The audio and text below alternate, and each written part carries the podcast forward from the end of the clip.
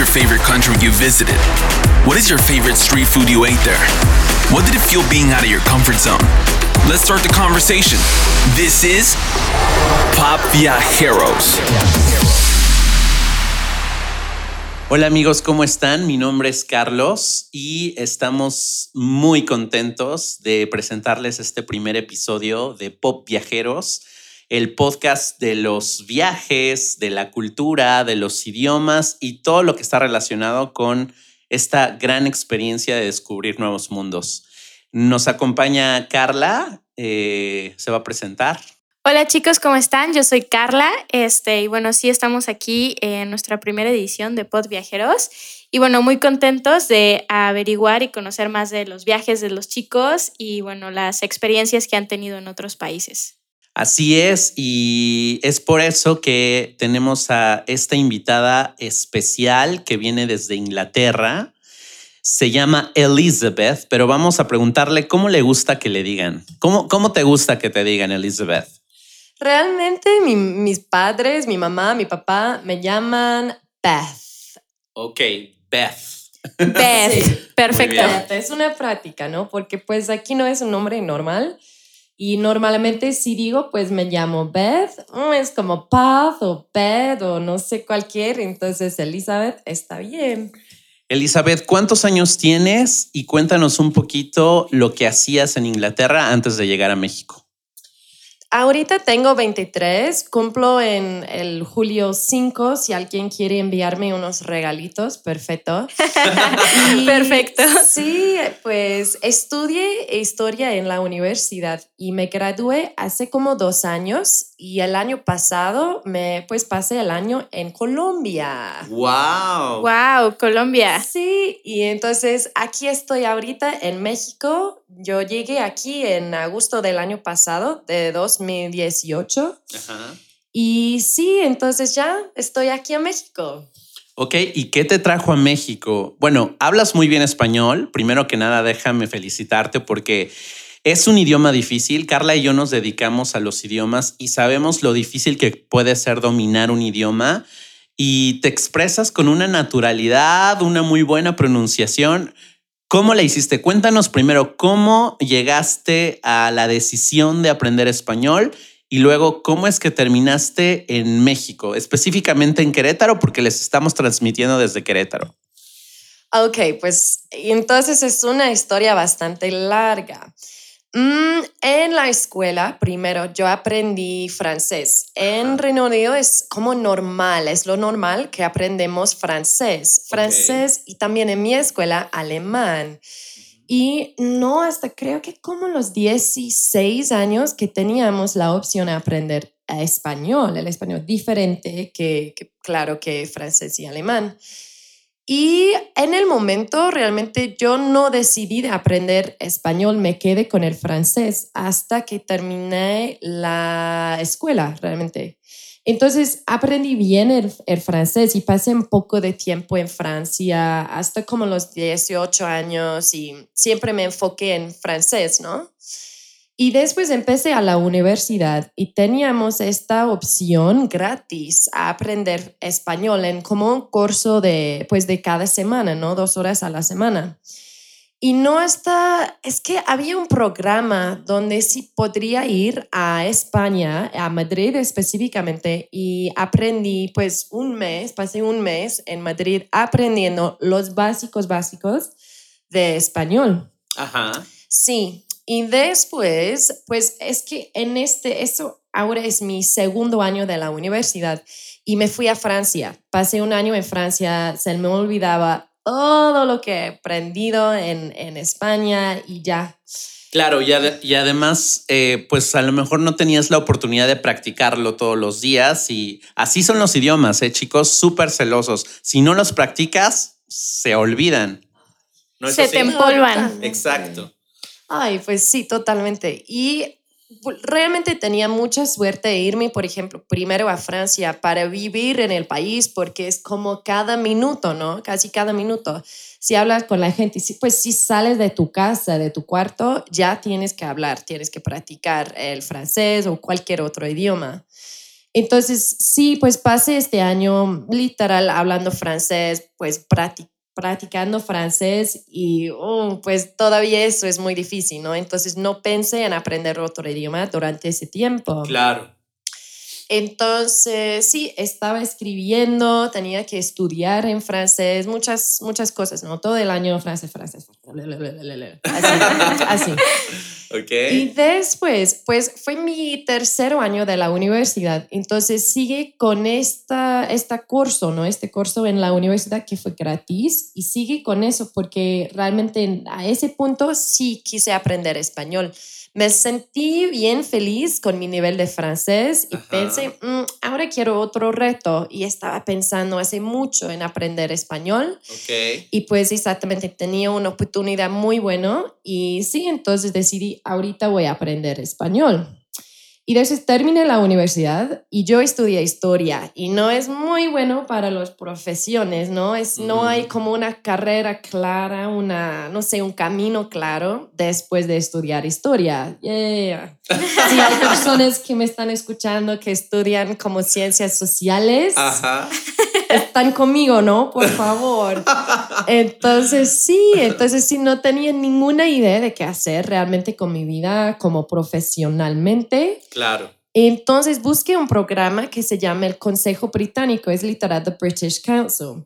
Y tienen como unos, unos programas de un año, siempre de un año, un año académico, en algunos países en el mundo. Hay varias opciones. Hay, por ejemplo, en China, en Alemania, hay muchos en Europa, en Alemania, España, Francia. También hay unas opciones en Latinoamérica.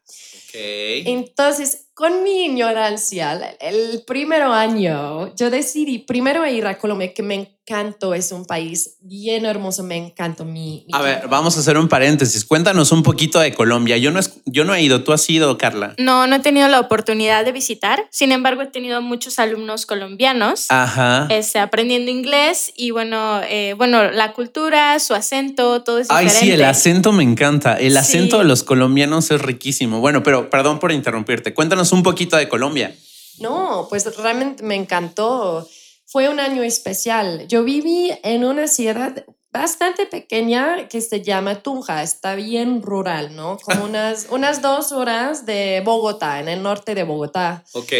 Y me encantó. Tengo amigos de allí, todavía hablo con amigos de allí y es una gente increíblemente como acogedora y acogedor, perdón, Perdón, perdón. Acogedora. Acogedora, gracias. Ayúdame, por favor. y realmente me encantó. El paisaje es otro mundo. Hay montañas, después hay desierto, después hay playa y ah, es increíble. Me encantó. Todo el país, increíble. Muy bien. Y bueno, ya estás un poquito más cerca de México. Entonces, ¿cómo es que llegas a México? Pues exactamente. Entonces, una razón, había muchas razones de por qué fui a Colombia, por qué decidí a Colombia.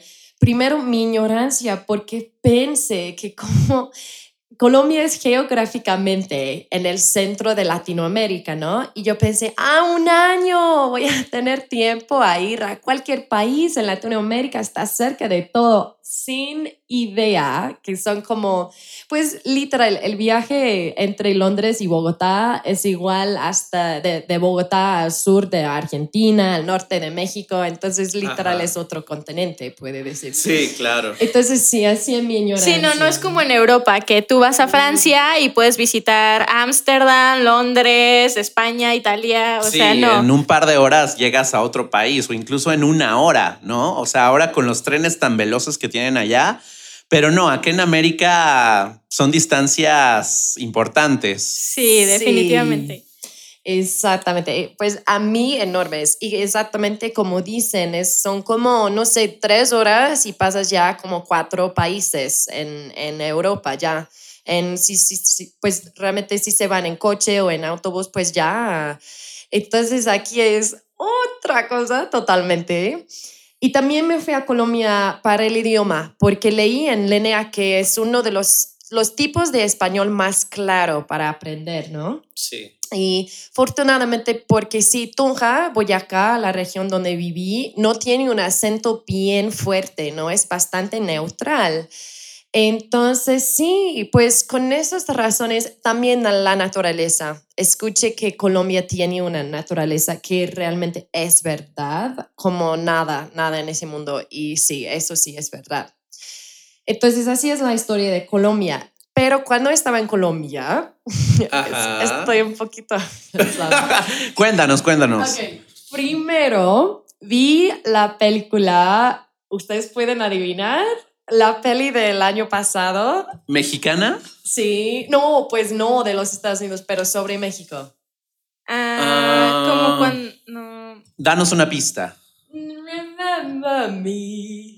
If you don't have to say goodbye. ¡Coco! ¡Ah, claro! Claro, claro. Me quedé así. Perdón, es que solo le he visto en español. Sí. Ok, claro. cantar en español? Sí, me tienes que cantar en español. Recuérdame. Sí, sí, ah, claro. Ah, mucho mejor que mía. bueno. Vale, entonces, ¿viste Coco? Sí. sí, como dije, es un poco como... Oh. Sí, Coco, vi Coco. Y después, pues algunas otras cosas. Siempre sentí como que hay una influencia bien grande de México en todos los países de, de Latinoamérica, ¿no? Es como el país, tiene la población más grande, yo creo, México, y una cultura bien especial, con, pues es la cultura mestiza, ¿no? Entonces, de los indígenas, esta mezcla entre indígenas y hispánicos, es, es bien fascinante. Y entonces aprendí unas cosas así. También conocí a varios mexicanos en Colombia, como de estudiantes de intercambio. Porque también trabajé en, en, una universidad como asistente de idiomas. Entonces conocí pues a muchos estudiantes. Entonces por eso también unas razones. Y yo pensé, ¿sabes qué? Quiero ir a México.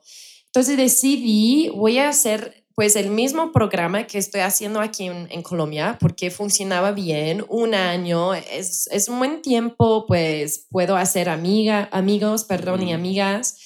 igual sé que no es tanto tiempo que extraño tanto a mi familia y cosas así, ¿no? Entonces sí, yo decidí próximamente me voy a México con ese programa. Oye, y cuéntanos, eh, ¿cómo fue el descubrir una cultura tan diferente a la tuya, porque pues somos bastante diferentes, ¿no? Los latinos, los británicos, los chinos, los japoneses, bueno, cada quien tiene su, sus características muy específicas, pero ¿cómo fue ese descubrimiento eh, de nuestra cultura y qué fue lo que más te sorprendió que nunca pensaste ver? Uh, fácilmente algo que me sorprendió tanto entre los dos, entre Colombia y México, es que la gente es tan acogedora. Perdón, no puedo pronunciar esta palabra. lo, lo hiciste perfecto, muy bien. Gracias. Entonces, o sea, ¿cómo fue tu choque cultural? O sea, cuando llegas de tu primera vez en Latinoamérica, o sea, eh, platícanos de ese choque cultural. Pues realmente cuando llegué en Colombia la primera vez, no entendí cómo realmente, es que puedes pasar horas en la clase, ¿no? En la sala de clase, pues, y tampoco no estaba muy, muy trabajadora. Entonces, eso es literal en la clase dos horas por semana y ya. Y para entender es una cosa totalmente diferente. Hay cosas culturales que no, que no tenía ninguna idea, entonces palabras, slang como coloquiales, cosas así, y no podría como pensar en eso antes. Realmente la primera cosa fue que no hablé el idioma. Es bien difícil porque no puedo comunicarme, no tengo una personalidad. Y, siempre digo, cuando las personas me preguntan, ah, ¿qué tal? Como cuando llegaste en Colombia, ¿qué tal? Siempre digo, literal, pasé tres, cuatro meses en silencio. Y ¿sabes? me encanta hablar. sí, creo que sí nos damos sí, lo cuenta. Estamos notando. o sea de esto se trata. no, no te sentías con la confianza de todavía hablar español. No, literal. Y es más que eso, también hay acentos, ¿no? Y en Reino Unido creo que lo más común, y después de hablar con mis otros amigos británicos también, estamos todos de acuerdo que es el español de España que aprendemos, no es el castellano.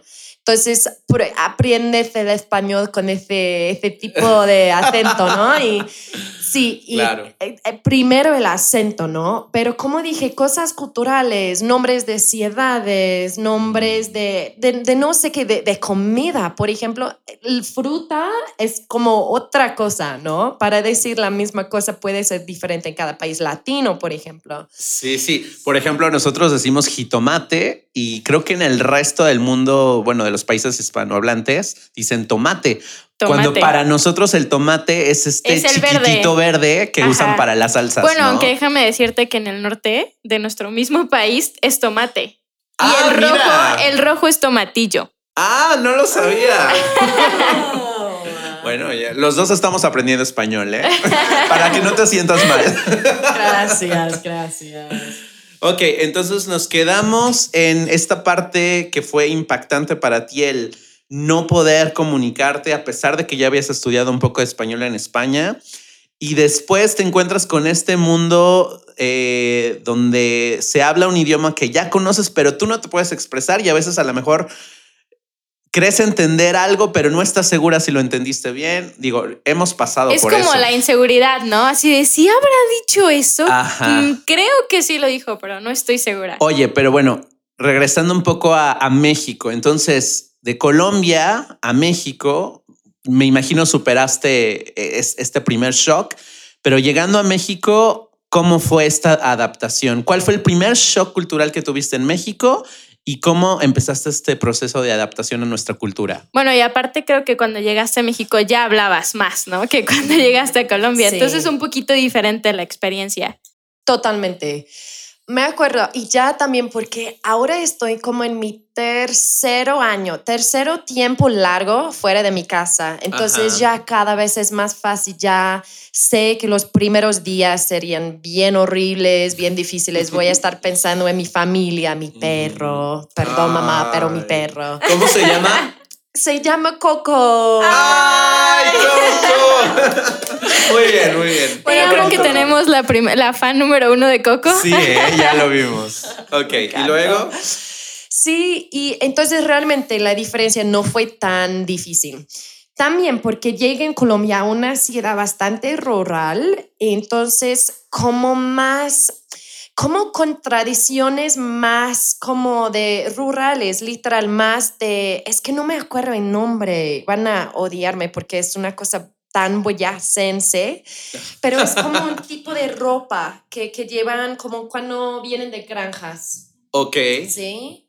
Y eso, pues sí, es eh, cosas así como una manera, de, pues ropa es bien diferente. También yo oía mucho en, en Tunja. Y, por ejemplo, llegué aquí, creo que como la primera cosa aquí fue el calor a Querétaro que pensé, wow, esto sería bien diferente de, pues, de cualquier cosa en mi vida, de cualquier país que he vivido. Eso sería la cosa más diferente porque pues hay sol como cada día, ¿no? Por lo menos. Claro.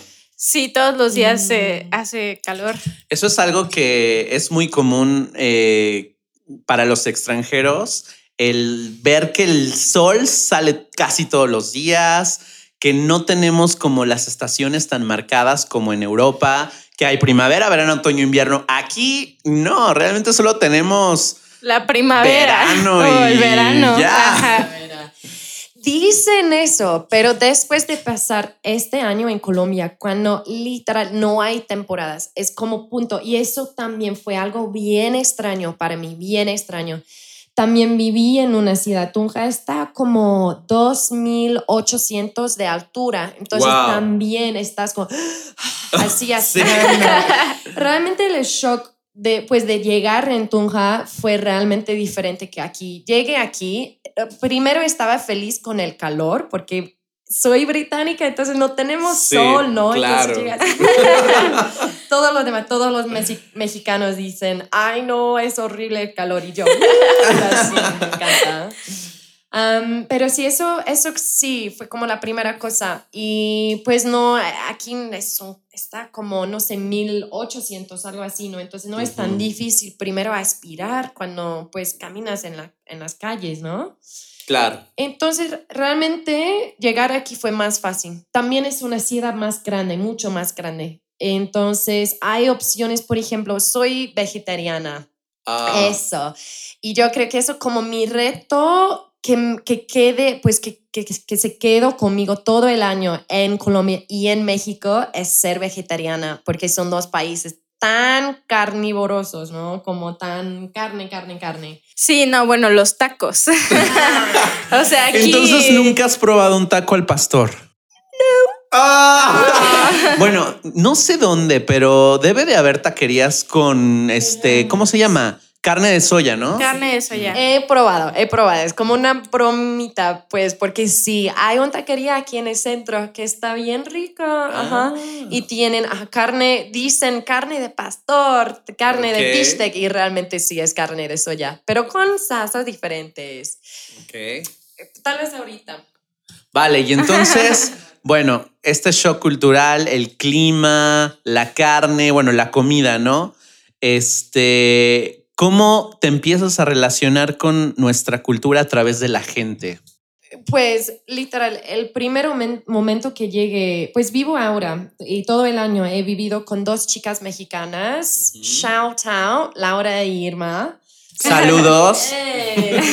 Son increíbles. Y me acuerdo el primero día que llegué, pues llegué el viernes por la noche, entonces el sábado tenía que buscar como cosas que no te das cuenta que son importantes, pero por ejemplo una tarjeta, un SIM para mi celular, saber dónde puedo comprar comida.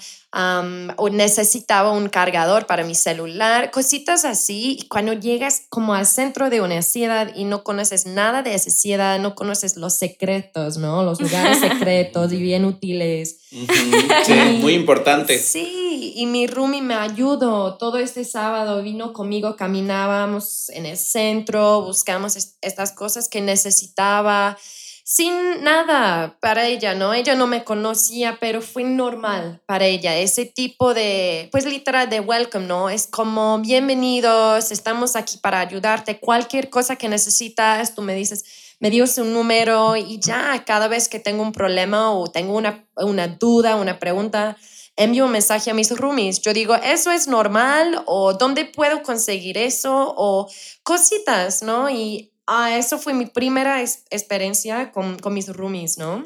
Perfecto. Entonces, este, eh, ¿cómo encuentras a, a las personas de México? Eh, ¿Cómo los, las describirías? Uh, bien, primero siempre como acogedora, ¿no? ¿No? La gente Perfecto. acogedora. Eso sí, también fiesteros un poco. Ajá, Fiesteros, tengo claro. Sí, sí somos fiesteros, sí. La cumbia, pero bailadores, ¿no? La cumbia en el centro, cada noche puedes ir al centro, puedes caminar por el centro y hay como, no fiestas, pero hay, mm, hay personas bailando, ¿no? De cualquier edad. Eso me encanta, que hay Ah. personas Ok. allí de, no sé, 90 años y están allí disfrutando, bailando. Increíble.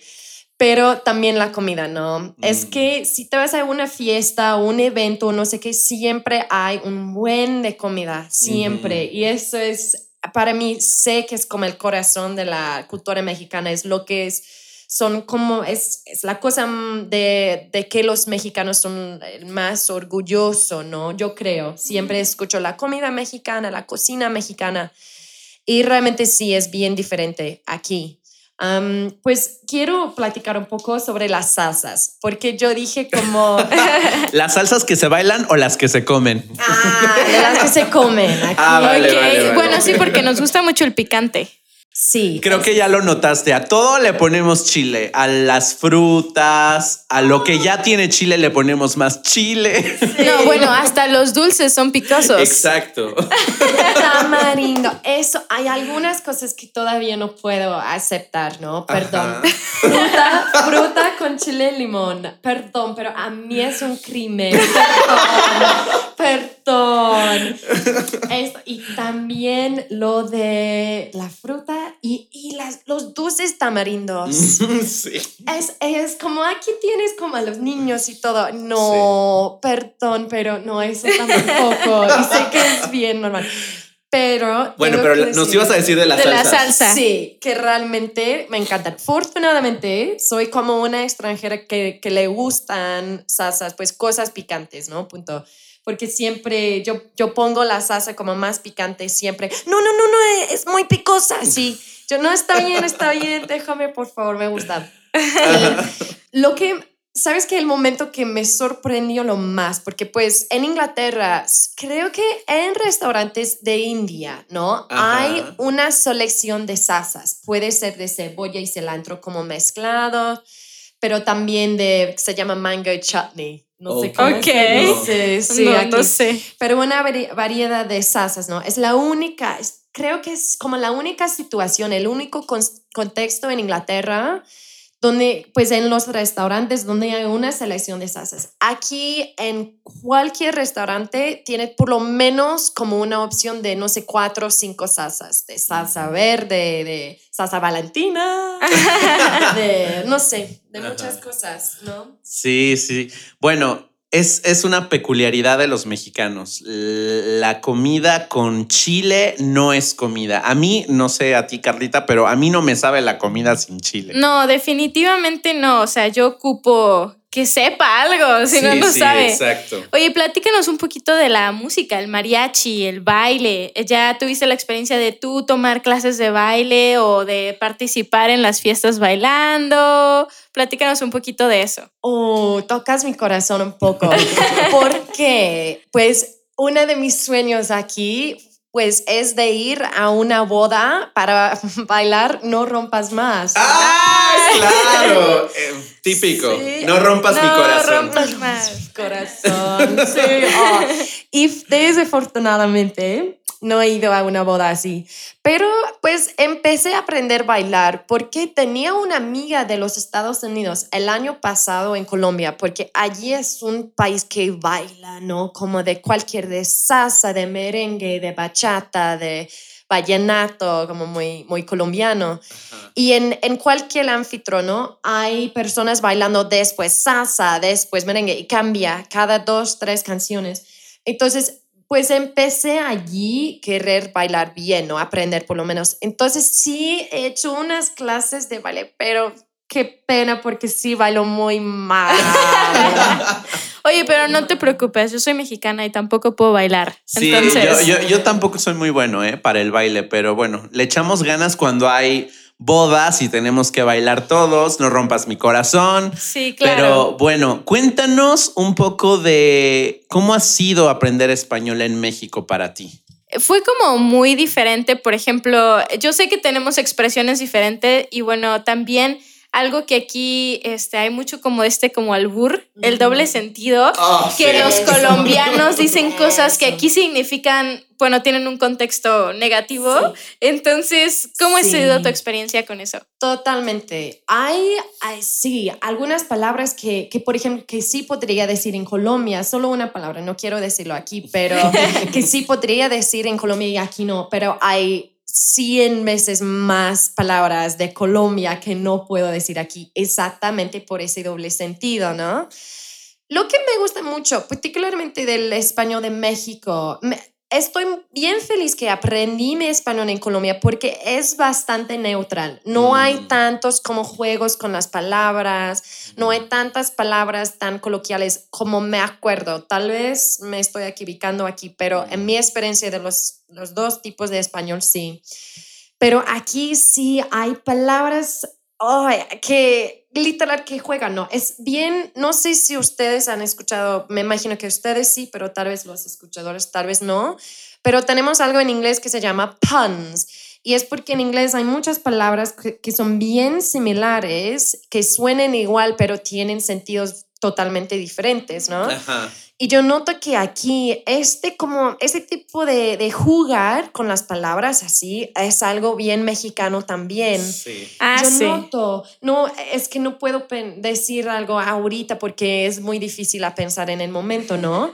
pero hay, hay juegos con las palabras aquí que no pensé cómo fuera posible, ¿no? y, y, sí, aquí sí, en esa manera sí es bien similar. Sí, y a veces es difícil entender y lo que luego te entienden una cosa completamente diferente a lo que tú estás tratando de decir. Y luego tus amigos te hacen bullying, empiezan como a jugar contigo. Sí, somos muy juguetones los mexicanos, o sea, nos encanta el doble sentido, el albur. A veces es pícaro, a veces es un poco grosero, pero bueno, es parte de nuestra cultura, ¿no? Sí, y tengo que decir que nunca he tenido conscientemente, nunca he tenido como un contexto malo, siempre alguien que quiere explicarme, que, que alguien que está listo para, oh, burlar, como, ah, así, no, en mi experiencia no, eso también es los mexicanos en general, a cualquier tipo de extranjero, son muy amables a los extranjeros. Eso es como una característica del país que, por ejemplo, no es igual en Inglaterra.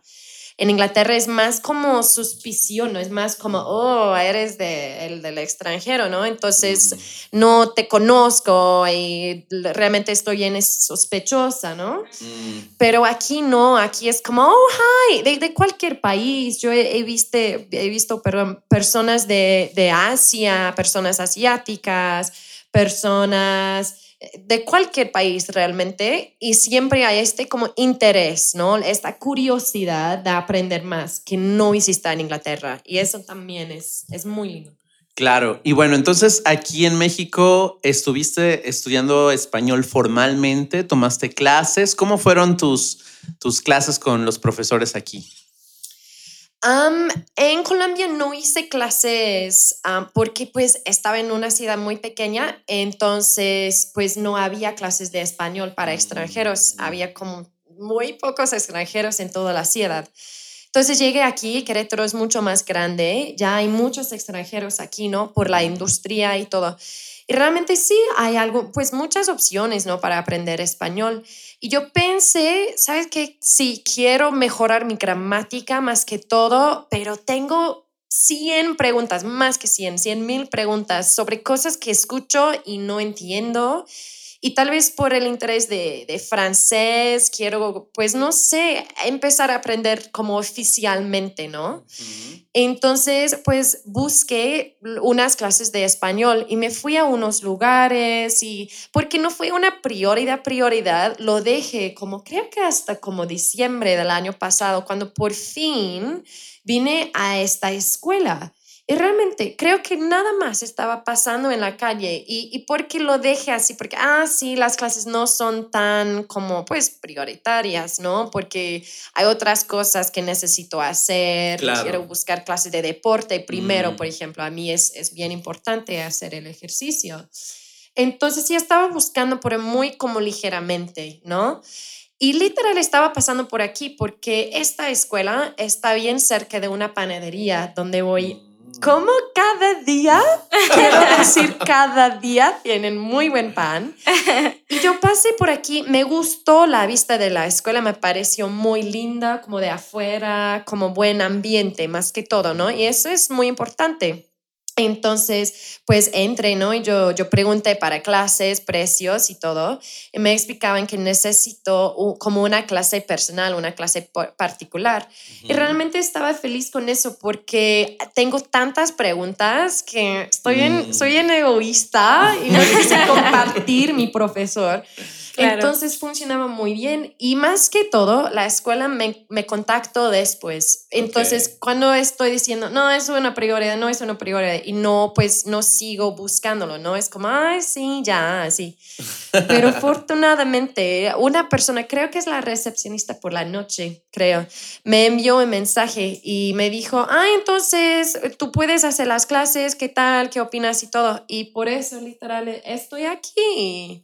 Muy bien. Perfecto. Este, y bueno, ¿cuáles son tus planes a futuro? Este, ¿cuándo te regresas a, Inglaterra? Ay, ay, ay. Quiero decir, como estar feliz o algo bien grande así.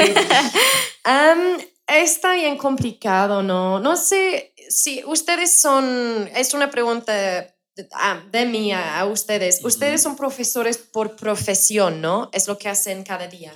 Sí, es correcto. Sí, nos encanta nuestro trabajo y sobre todo generar conexiones con, con gente de, de, todos los países. Qué, qué, bueno, entonces como una pasión, ¿no? Uh -huh. ¿Y ustedes estudiaban idiomas en la universidad? Mm, yo sí, yo estudié, eh, bueno, hasta ahora llevo siete idiomas estudiados. ¿Tú, Carlita? Pues uh, yo empecé de pequeña, yo también eh, fui y vine por todos lados, entonces este, los aprendí como de primera mano. eh, y bueno, ahorita actualmente estoy estudiando el cuarto. Wow, entonces sí, pues, pero es una pasión no suficientemente que ustedes pues estudiaban eso, es lo que ustedes tienen sí, planes claro. de, de seguir en eso y es y realmente creo que si hay una llamada de enseñar, es increíble, ¿no? Porque es una carrera, es una profesión tan importante que, que, que, que es, pues qué bueno que ustedes quieren hacerlo. Creo que no tengo esta llamada, ¿no? Entonces, o sea, nos quieres decir que estuviste enseñando tu idioma, o sea, el inglés aquí en México, pero no es tu sí, vocación. Ajá. Sí, exactamente. Fue muy buena manera a conocer culturas nuevas, como dije, quise venir a Latinoamérica, es, nunca he ido a ese continente, sé, he escuchado buenas cosas, ¿no? Tiene una buena reputación por tener gente muy, muy amable, y sí, es verdad, puedo decir. Entonces, sí, quise aprender español y conocer la gente, la cultura, algo diferente. Siempre me encantaba viajar, entonces fue como una buena idea, ¿no? Todo funcionaba al mismo tiempo para aprender español, conocer una, un continente nuevo realmente. Entonces sí, pero para como ser profesora de inglés, eh, estoy pensando realmente mis planes ahorita. Me voy, realmente me voy de México en una semana. Ya casi me voy, ya casi Ay, he terminado. Sí, ya casi he terminado. Y es, creo que voy a regresar a Inglaterra y voy a buscar un trabajo en periodismo porque yo también me encanta conocer gente de otras partes del mundo, entender culturas o hablar, aprender sobre una persona, ¿no? A mí también me encanta hablar, pero también me gusta escuchar, ¿no? Entonces, creo que eso es el plan ahorita, pero puede cambiar, ¿no? Los planes pueden cambiar. Claro. Oye, Elizabeth, ¿y qué te llevas de México? Eh, si pudieras nombrar tres cosas que te llevas en tu maleta del corazón de México, ¿cuáles serían esas tres cosas? Salsa Valentina. Uh, ¿qué, más? ¿Qué más hay? ¿Qué hay más?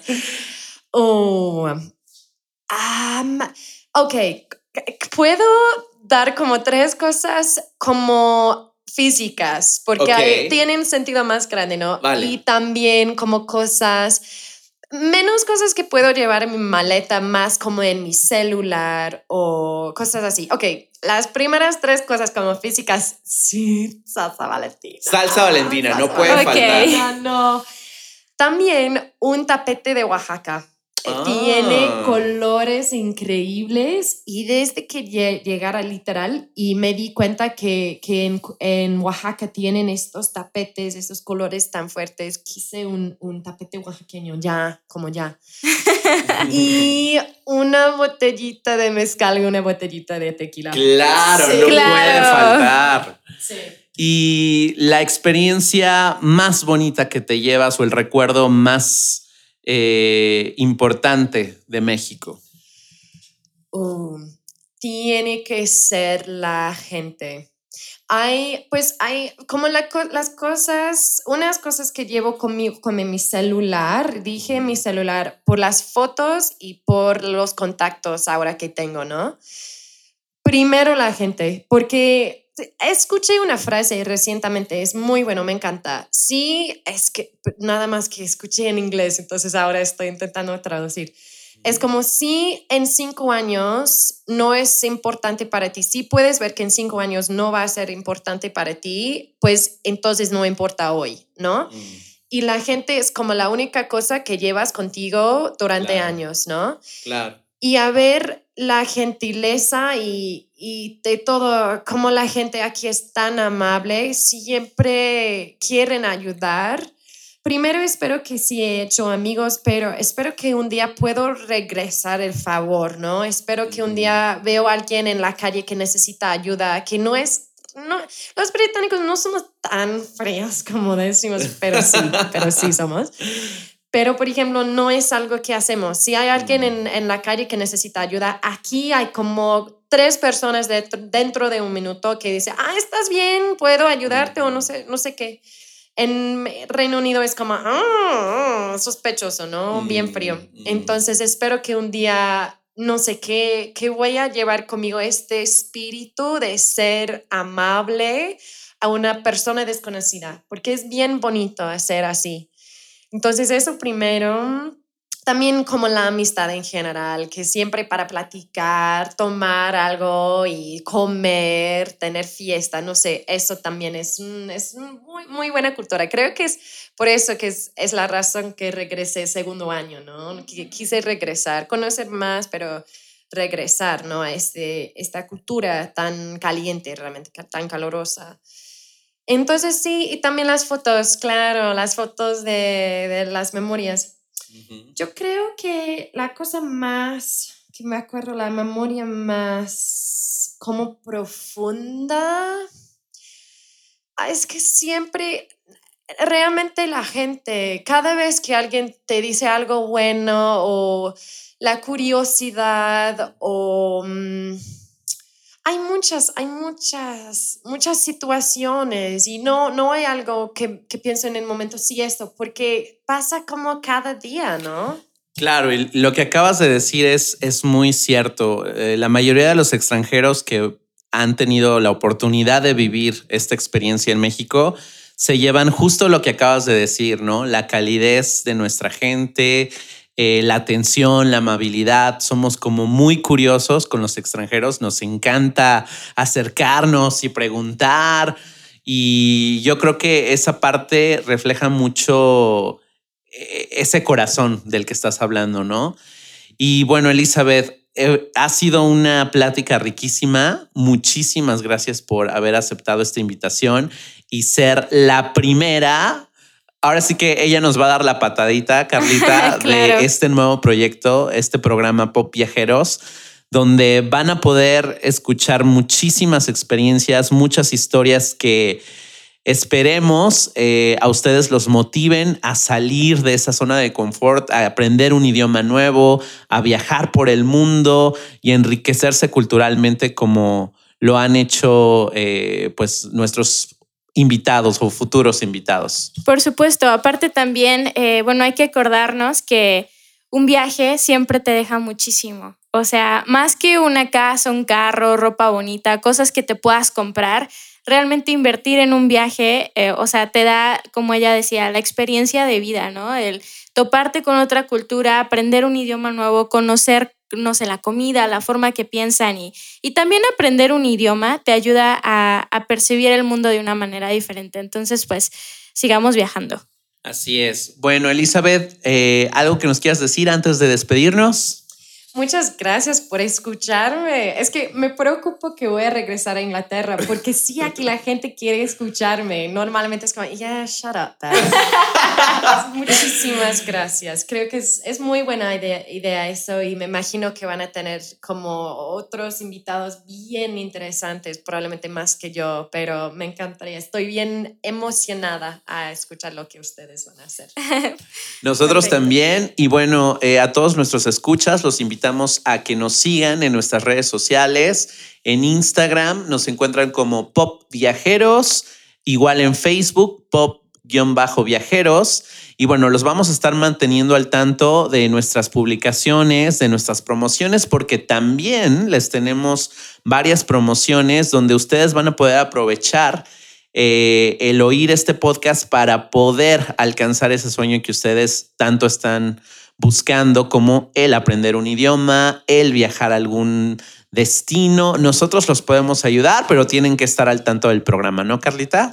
Por supuesto. Entonces, bueno, no, no se pierdan de estos podcasts que vamos a estar subiendo constantemente y pues muchas gracias por habernos escuchado. Muchas gracias, Elizabeth. Por favor, despídete eh, hablándonos en inglés británico. Dinos algo. It's been an absolute pleasure to meet you both. And yeah, I've really enjoyed myself. So thank you very much. Thank you very much, Thank you. Elizabeth. Adiós, chicos. Los esperamos en nuestro próximo episodio de Pop Viajeros.